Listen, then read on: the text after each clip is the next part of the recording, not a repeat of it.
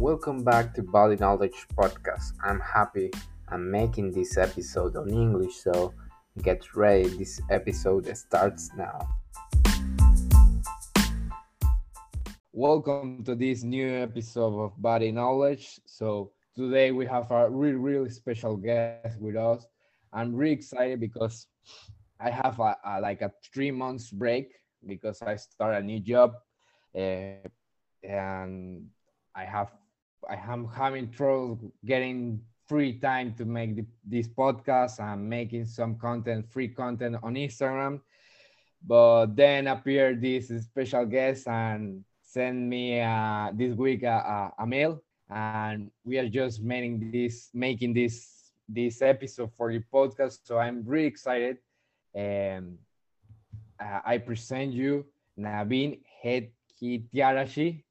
Uh, Naveen, welcome to Body Knowledge. Welcome to this podcast. And uh, let introduce yourself for the people, uh, just for the, the people know about yourself a little bit. Luis, thank you so much for having me. Um, I know you reached out to me um, when we were in the NBA bubble in Orlando, and sorry it took me so long to get back to you and we are here. So I'm very grateful to speak with you. So today we are going to have a, a, a, really, really good conversation. We are going to talk about uh, different topics today. Uh, maybe I, we don't have like a, a specific topic for today's podcast. We are going to talk about um, how Naveen focused her, her job.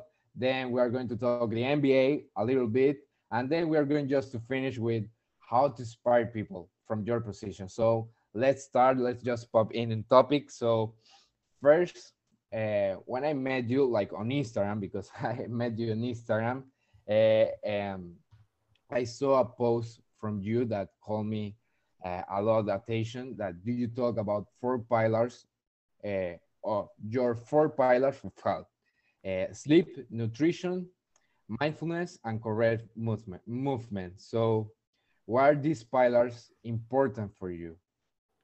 So in my time in the NBA, in 17 years and just 20 years in, in working with the professional athletes, I kind of, everything that happens uh, when it comes to performance or staying in the NBA or injuries, everything tied down to four things you know, it was either tied down to sleep, nutrition, mindfulness, or proper movement.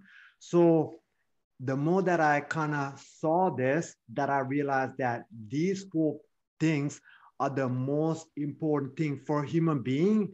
And these four things are the most important thing for performance. So I call them my four pillars. So Luis, think about a table with four chairs. You got to have all four chairs working together to make the table steady so we could stack stuff on top of it, right? So that the legs are the foundation. So those legs are in, in my world, um, health, wellness, and performance.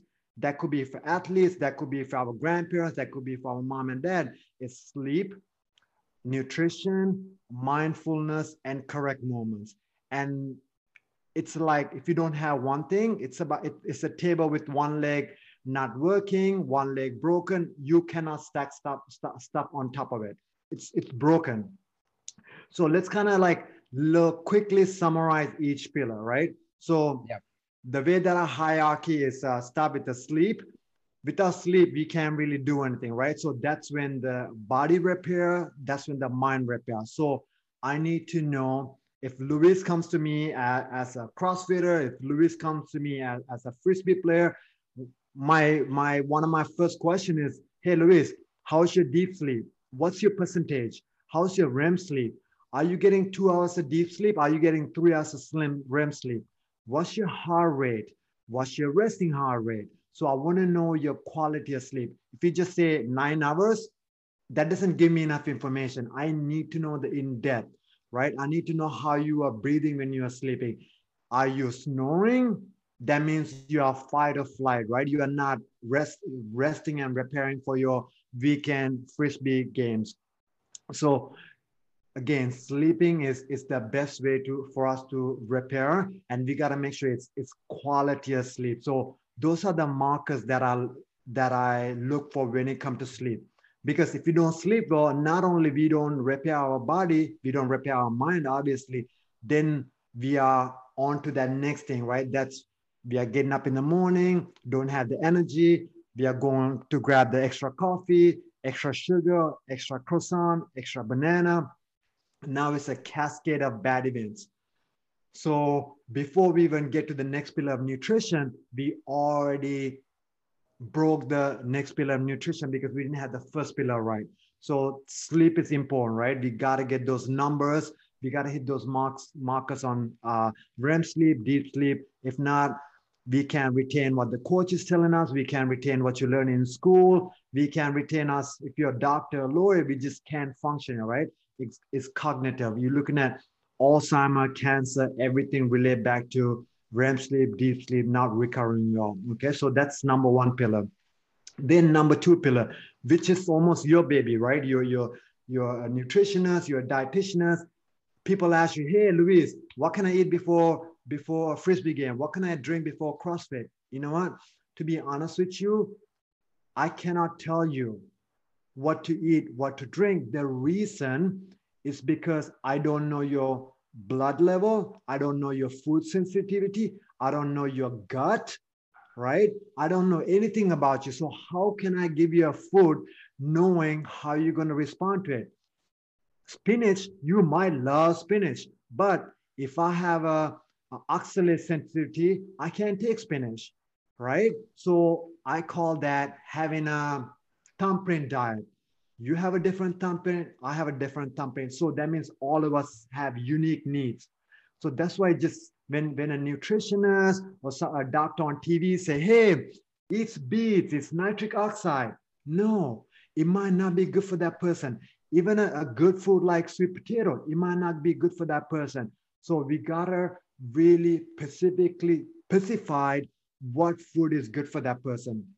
And i mean so, that happens a lot with a lot of dietitians around the world. Like right now like it's a trending topic like for example oats.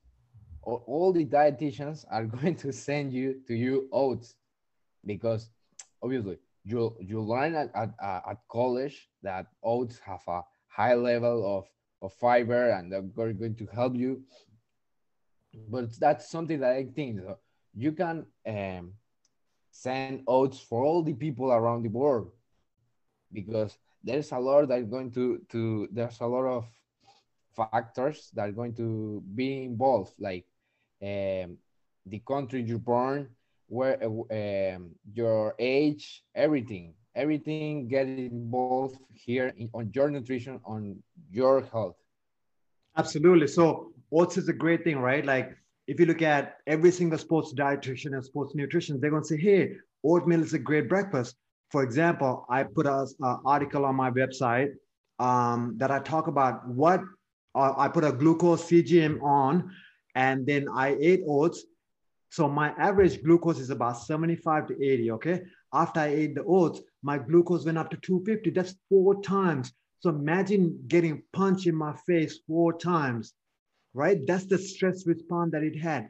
It went up to 250 or 230 to 250. Like I, I send you the article so you could put it in the show notes. So that was a bad food for me, right? So we gotta make sure, you gotta make sure as you grow and become the sports nutritionist, as you become, you're helping people, we gotta do the specific test to figure out what specific food, what specific nutrition. Keto might be good for somebody, but if they're having a hard time digesting fats, it's not good, right? vegetarian, vegan might be really good for somebody, but if they're having all this oxalate surface sensitivity, it's not good for them. So we gotta figure out uh, thumbprint diet. So that's the next pillar. We gotta me make sure that we are eating the food that's resonate with our body. Okay. Then number three is one of my favorite because it's simple, but that might be the hardest. It's it's mindfulness. Um, it's about being in the present moment. So tying back to the NBA our basketball players makes 9,900 free throws in a row at practice, right? No problem, easy. But when it came to come to the game, they missed so many free throws. What what happened? It's not like they all of a sudden lost their skills, right? It's it's mental, it's mindfulness. They're thinking about what the coach said, they're thinking about the score, they're thinking about the fan, they're thinking something else. They're not here at the present moment, right? So when you're not in the present moment, you're missing so many things. You're missing the joy of life, right? If you're thinking about what, what your mom, what your dad, what your teacher said yesterday, and if you're thinking about tomorrow, you're missing, you're missing the beautiful life that we had, right? So that's something that I practice with myself. I constantly tell other players, you know, it's about like you, Luis, right? You're 20 years old, you, you, your, your journey is starting. So you're climbing this Mount Everest, you're climbing this now nice mountain. But what happens if you're climbing and you put your head down and you don't look around? You don't have any joy. You're just grinding, you're working, and you're not looking around and just enjoying the beauty of it. You're not enjoying the labor, the fruit. Maybe you might be able to grab a, a fruit and eat it and enjoy it, right? So that's about being mindfulness, right? When you're mindfulness, you might not go for that snack, right? or you might not go for that bad drink or the extra coffee. So that take care of the nutrition. When you're mindfulness, when you get up in the middle of the night, you could go to sleep easily. When you're mindful, you go to sleep easy. Or when you wake up, you could stay asleep easily. So it really works on the other pillars, right? So we're tying in. So that's the third pillar. Then going to the fourth pillar is correct moments, right? So Luis, you know you love CrossFit correct moment is everybody could snatch, but the correct moment is, okay, how is your breathing pattern when you snatch? How is your diaphragm position? How is your shoulder mobility, shoulder flexibility? Can you do what the baby did at three months mark?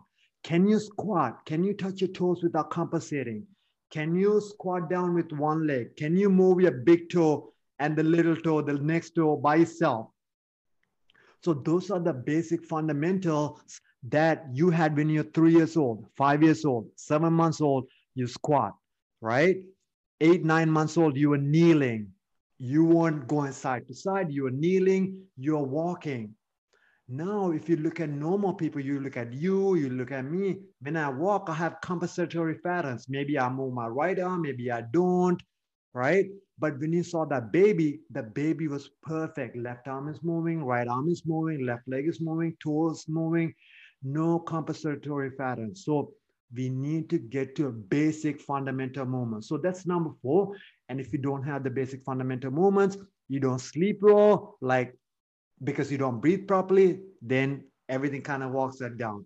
If you don't have the basic fundamental movements, your diaphragm's not in the right place. So you're not digesting. All of a sudden you're bloated, you're irritated, you can't go to the bathroom right? So everything ties in. If you don't have the basic fundamental movements, you might not be able to most likely meditate because you're in a constant pain or irritation. So life is all tied in, and that's how my four pillars came about. Okay, that that's perfect. That uh, really really well explained it. Uh, so now that we have like uh, the all the all these pillars defined, uh, let's go to the real life. How do you apply these four pillars for your clients or for an NBA player? Let's go to like for an amateur that wants to improve their health. Uh, he has obesity and he wants to make an improvement in, in his life. And then just go explain it with the NBA player that he wants to be the, the best guy on the lake. So if you can explain in the life, in the in the real life how do you apply how do you apply this? So i don't think i do any difference between say if my mom and say the best basketball player for the washington wizards. I don't think i do anything different when it comes to how i start right? The foundation has got to be there the, the the quality of sleep is got to be there there's there's no getting away around it if that person is not getting the quality of sleep is why they're getting pain in the Achilles. The Achilles tendon pain is not going away. If they're not getting quality of sleep, maybe that's why they're going for some extra supplements or extra energy, or they need something to go to sleep because the quality of sleep is not there, right? Then, then same thing come to the nutrition. Just because they want to be a basketball player, they cannot eat from McDonald's or any fast food. It's just going to catch up. That could be the reason why they have back pain. That could be the why, reason why they have Achilles pain or knee pain, or that means what they eat is why they're not going to sleep. See, it's all always tied. That there's always a tie-in, right? So, say there's a player in my table with neck pain. I'm gonna ask them, okay, how's your sleep? Say good sleep or bad sleep, then I'm gonna ask them about the second pillar. What did we eat? What time did you eat? Right? Were you fasting? Um, so one thing that let's uh, talk about at the end, if you have any time, we, I want to talk to you about more about fasting as well. Okay, so we'll ask them, what time did you eat? What type of food? Because the neck pain could come from the bad food that they ate, right? They didn't sleep well, neck is overworking or they weren't breathing. So now they got a neck pain. Now, when they go to the game, they can look to the left, they're missing passes or they can't shoot.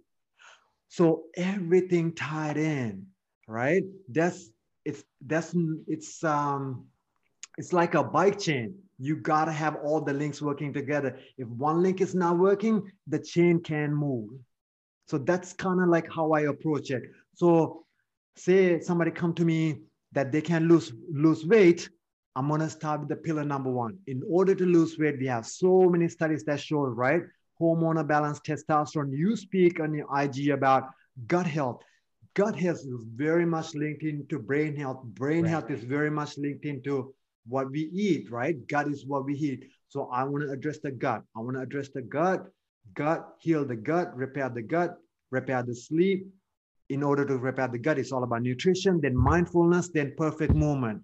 So everything's tied in, Luis. That's like there's no shortcuts. If that's a shortcut, we're gonna pay it in three months, five months, ten months, ten years. We're just gonna pay it somehow. Really, really interesting, Naveen. Uh, I love it. Uh, people don't know uh, how how important and how strong is the connection brain gut.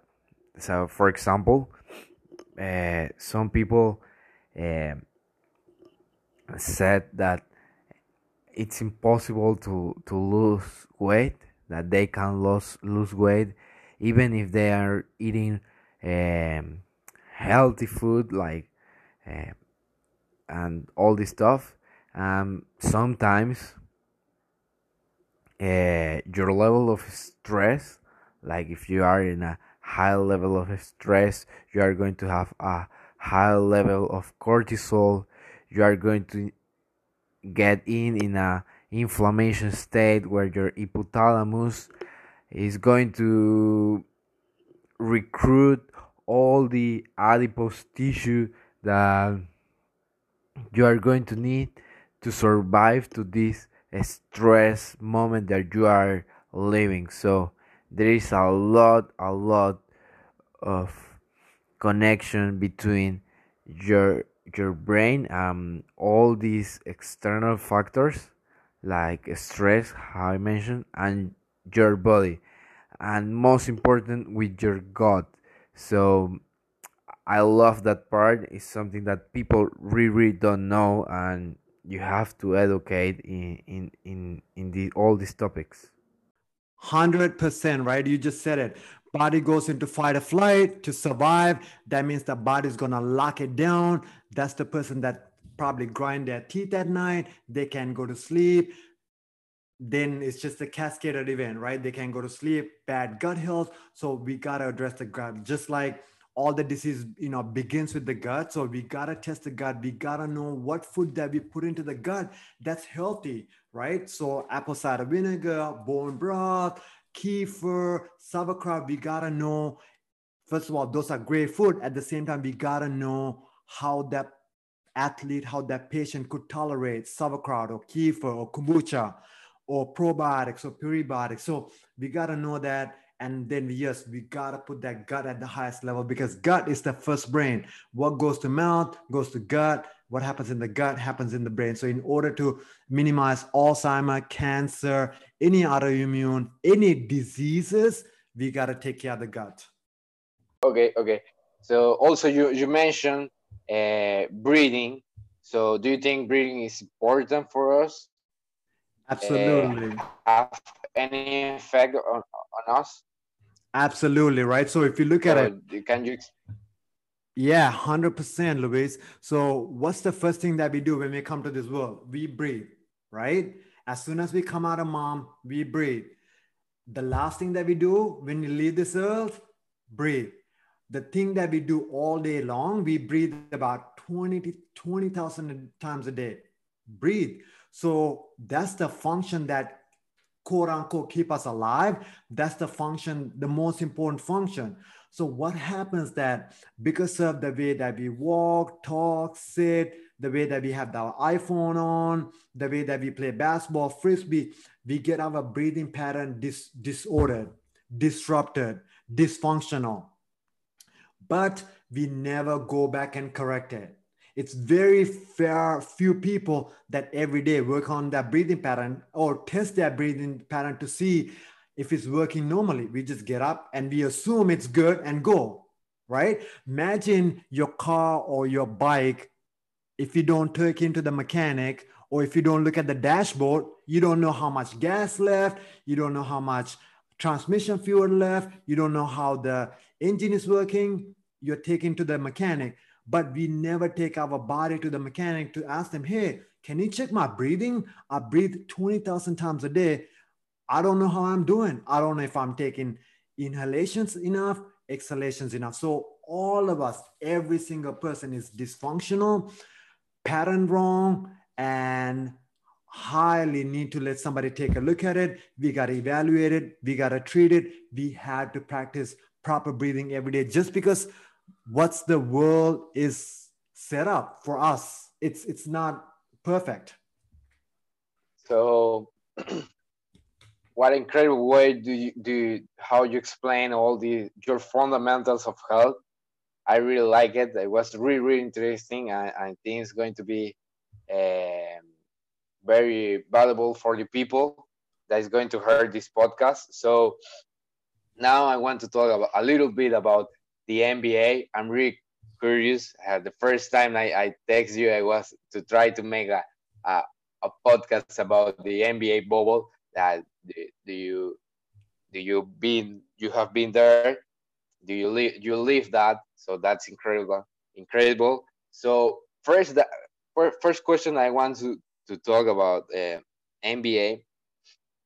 How an NBA team warm up because when I'm watching like a game, if I here at Panama, you only see uh, LeBron James throwing some free throws or uh, from deep throwing, making some layups, uh, some dunks, but you don't see anything else. I don't know if they warm up before going to the court, throwing the court. I, I want to know how NBA team warm up. That uh, that's a simple question, but that's interesting for me. I'm, I'm really curious about that. Oh, that's a great question. That's actually very funny question. I love it. So, seven o'clock game, guys are in the building at about five o'clock, sometimes four thirty, right? And at four thirty, they started getting the physio work. They are getting on the treatment table. They're getting stretched. They're getting treatment. They might spend good thirty minutes getting work by physio. Then they might get some work by massage therapist uh, then they might do some movement with the strength coach, correctives, um, some breathing exercises, some stretching exercises. Then, so that's like 5.30ish. Then they'll go to the court and spend about 30 minutes shooting and going through a little bit of two on two, one on one uh, skill development. So by then, they are already broken a sweat. They are ready to literally run 100 meters. Okay. So, but now the still the time is like 5:30. So then they come to the locker room. Maybe they do another session with the physio, another session in the weight room. Now they are drenched in sweat, right? By then, six o'clock, some people take showers. Every single player change their clothes because it's already sweaty, which fans don't see it, right? And then around 620 they have the coach. Coach talks for about 20 minutes. Now it's about 640 maybe they spend a few minutes again in the weight room stretching foam rolling physio work ankle taping some activations. Now they go in outside they shoot and that's the only thing the fans say where they were preparing actually before that they had a session in the morning that they've been through they loosened up they stretch physio work, walk through. So the body is primed up and ready to go. I know it. I was like, they just they just can't throw on that. That they have to do something, but we can see it. So I I, love it. I love it because it was a question that I have like for maybe five four years. Like how these guys warm up. Yeah. We And don't see it. not not what- only that, what's the right? routine, what they do, and, and incredible. Not only that, they probably go I- I- through the. Also, that's something. that- Not only that, they probably Yeah, they probably go- go, go. through same similar routine after the game. Let the physio stretches, some some cool down, some activation, some dry needling, some acupuncture. So another 30 to 40 minutes worth of time time afterwards. So they are ready for the next day. Yeah, because something that that I I I don't know if I love from the NBA that it's it's really hard to be an NBA player because they have the maybe one of the most difficult calendars of a sport uh, uh, uh, professional league. They have like 82 games in a time lapse of what four months, five four months Yeah, something like that. Yeah. and you you have day uh, day to day work with that and manage all the loads from the games and all the travels you have to travel from north city go play in your city and and that's difficult because there is obviously there's the physical part and there is the emotional part that you mentioned right? Uh, there are five months that you're going you're not going to be with your family at 100% so that's hard. That's all play in all these nba players so that that's that's awesome that's something that you have to respect it's that that's why i i i hate when people say uh, this guy played horrible today he just have maybe uh, 17 games played. So one game, one bad game, you can say that. that that's a difficult life. It's not easy being a, a professional player. So I'm going to connect this with, uh, the next question. Uh, are you a great basketball player? Do, do, you, do you spend 17 years working in the in the NBA? You are you are a great playing basketball. Um, you know what? I love playing basketball with the with the staff. So I do try to play. I'm not great, but I just enjoying just being around with the coaches, playing with my coworkers. So we do play before the game sometimes. Uh, how do you feel about the spending 17 years working in the NBA? That's that's a top level of basketball. That that's something to respect. Um, yeah, thank you very much for asking. You know, I feel very blessed. And for 17 years, I literally felt like I didn't have a job. Um, I really enjoy what I did. Just like you said, you know, I would say the toughest part of the job is traveling. You know, you come home at four o'clock in the morning from another city, from a three hour flight. You really have to get up at eight o'clock some days to go and do a treatment. You have to get up at eight o'clock to go and do something. So, that traveling and like you said you know not being home with your family maybe for christmas thanksgiving those holidays um, i don't have kids so it's, you know it's that much easier but i can't even imagine you know being a dad um, or mom having kids um, it, that's that's the tough part the, the traveling part but other than that it's it's a joy to work with the players are amazing for my 17 years i had so many incredible friends that I still keep in touch with from my year one. um, that's the best part of it. I, I get to talk to their moms. I get to answer their questions for their wives, their kids. So it's it's been a, a great journey, and I really enjoyed it. Or just for the people, I don't know if the people heard or, or, if, or if you mention mention it, but Naveen worked with the Washington Wizards for 17 years. So he works with John Wall, another great basketball player. So uh, now I, I would like to, to connect all this NBA part that we just talked with first when uh, do you text me this uh, you send me that the this email the, the last week i was trying to to make a title for this podcast like uh, I was trying to to focus the podcast like for all the people. I love the work that Navin does every day, and that's motivated to me to be like him, or maybe better, or maybe have that joyful that he has. So I was trying to focus the podcast. How can you inspire people from your position? How can inspire being uh, a dietitian uh, inspire an, another people uh, to change his life or, or, or leave him something that's going to change his life or, or, or uh, I don't know. The, the word is inspired. So I would like to, to, to ask you, uh, how, how do you feel? How you, do you think uh, we can inspire or how can you inspire people from your career being like um, a professional? Uh, do you work 17 years in the NBA? How can you inspire people? Um, I think it's, it's to be honest with you, uh, I love the career path that you're going. You know, you are you're dealing with food, right? That's something that we can't live without.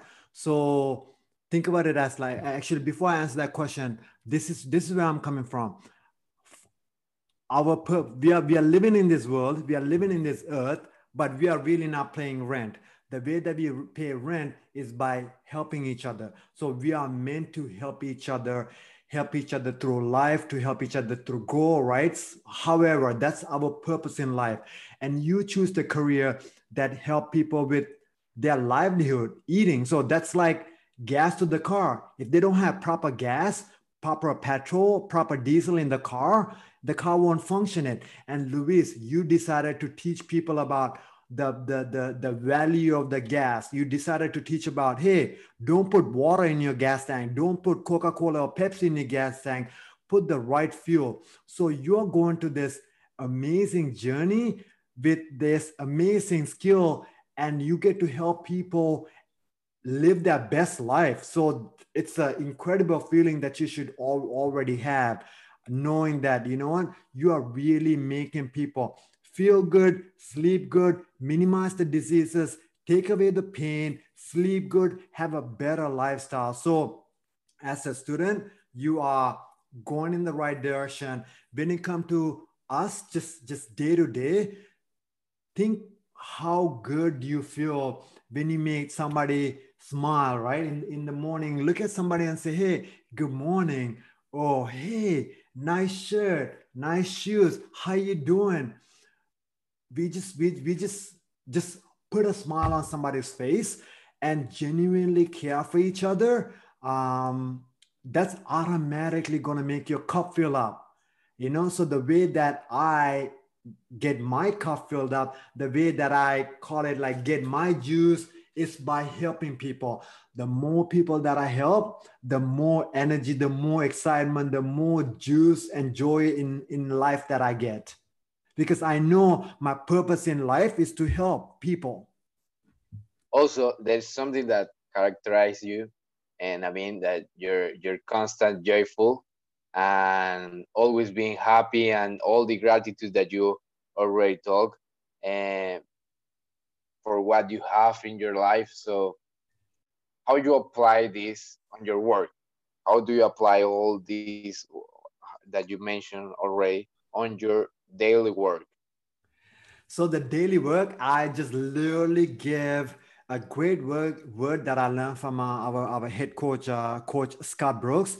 he said selfless giving, right? When you're on the court, selflessly giving yourself to the team, not for you, but give it to the team. When you're on the frisbee frisbee field, selflessly giving yourself to the team to do the dirty work, whatever need to be done. So I love that word, and I feel like that's where I'm at. Whoever's in front of me, whoever that I treated, I just give everything that I got, right? It doesn't matter if it's the star player, the player that's about to get cut in an hour, it's it's a player that I, I saw 17 years ago. I will give everything that I can. I will humanly possibly do everything that I can to help him. Then I know that, hey, I tried, I helped him, I did the best I can. And that's the way for me to go and learn as well, right? If I can help him, I'm gonna go and study. I'm gonna travel to another country. I'm gonna talk to somebody else on the phone, like, hey, I tried this, I can't. What can I do? So it helps me, it challenges me. So that it's a two-way street. I'm helping somebody else, it's helping me. It's just it just makes it feel so amazing, so great, so easy. Life is meant to be easy and fun, and the journey, kind of like I talked to you about going on the top of the mountain. It's tough, right? You come home at night, all these games, but looking around, enjoying it, being grateful to be around great people, being grateful that we get to help. You get to help so many people. I get to help so many people, and just cherishing every single moment yeah, but was really really great. Uh, I I I love all the conversation that we are having right now, and also uh, you mentioned something like travel to our countries. So recently I watched you on, on Instagram uh, that you traveled to Africa. That was great. But first, when I, I here at Panama, we have uh, get some restrictions for all this COVID, um, all this pandemic. So when I first see how this guy is traveling in the middle of the pandemic, uh, but then I, I, I, I saw you in some seminars teaching people, and that was was was really really great. And for you in your life, how important is to teach people uh, i don't know whatever to do a warm-up to throw a, uh, a ball whatever you have to teach how important is for your life Oh, it's very important. I would say that's the most important thing. My my journey, my dharma, my purpose in life is to help everyone it could be about nutrition. It could be about water. It could be about sleep. It could be about mindfulness. It's about helping them to be the best person, the best Luis. I want to give Luis as, as much as things that he can take and he can use to be the best person. I'm not trying to make you look like John Wall or LeBron James or any football star, any soccer star.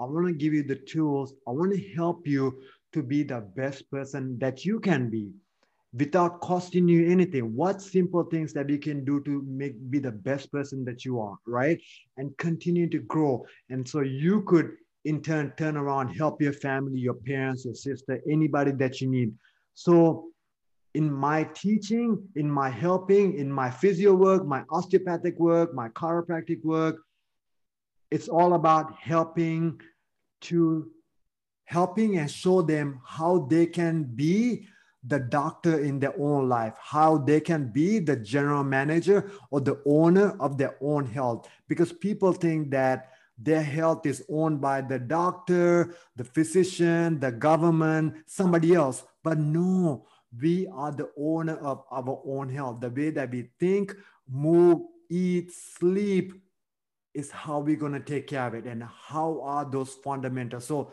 that's my purpose, my friend. And that's what I did in Africa.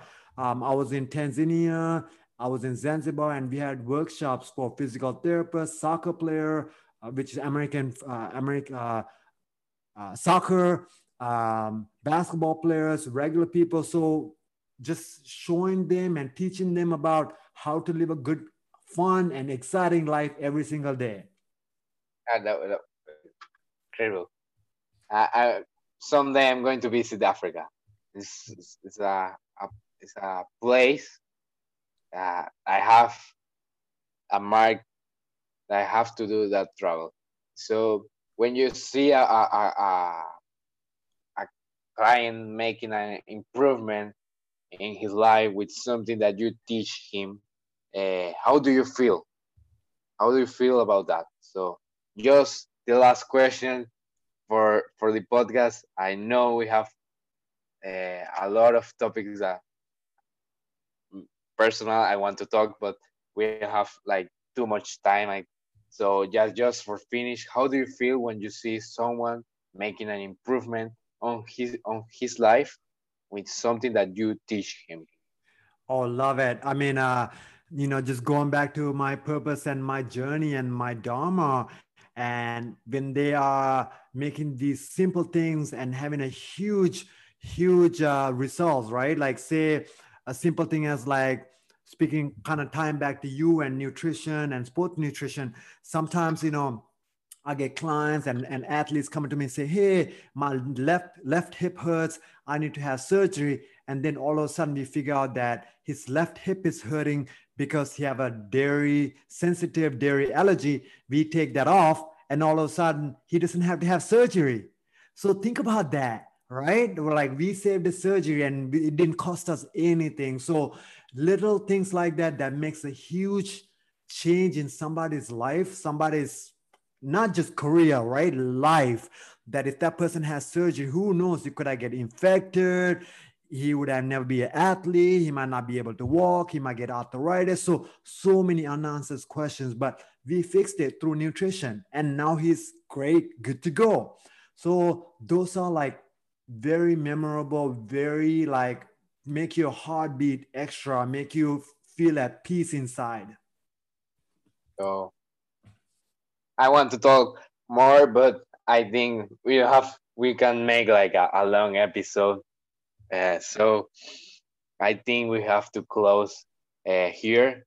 And thank you, Navin, because for that email that you sent me this this week, uh, this past three months, uh, uh, I was really busy and uh, I forget that I start this podcast and all my free content on Instagram that I love. But I also want to teach people uh, because my dad uh, teach me that I'm going to die someday.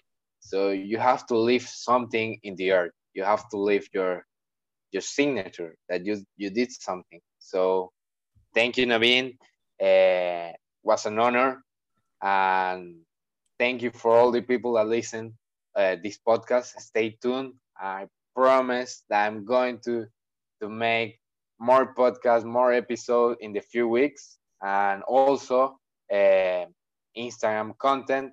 Also, go follow Navin on Instagram.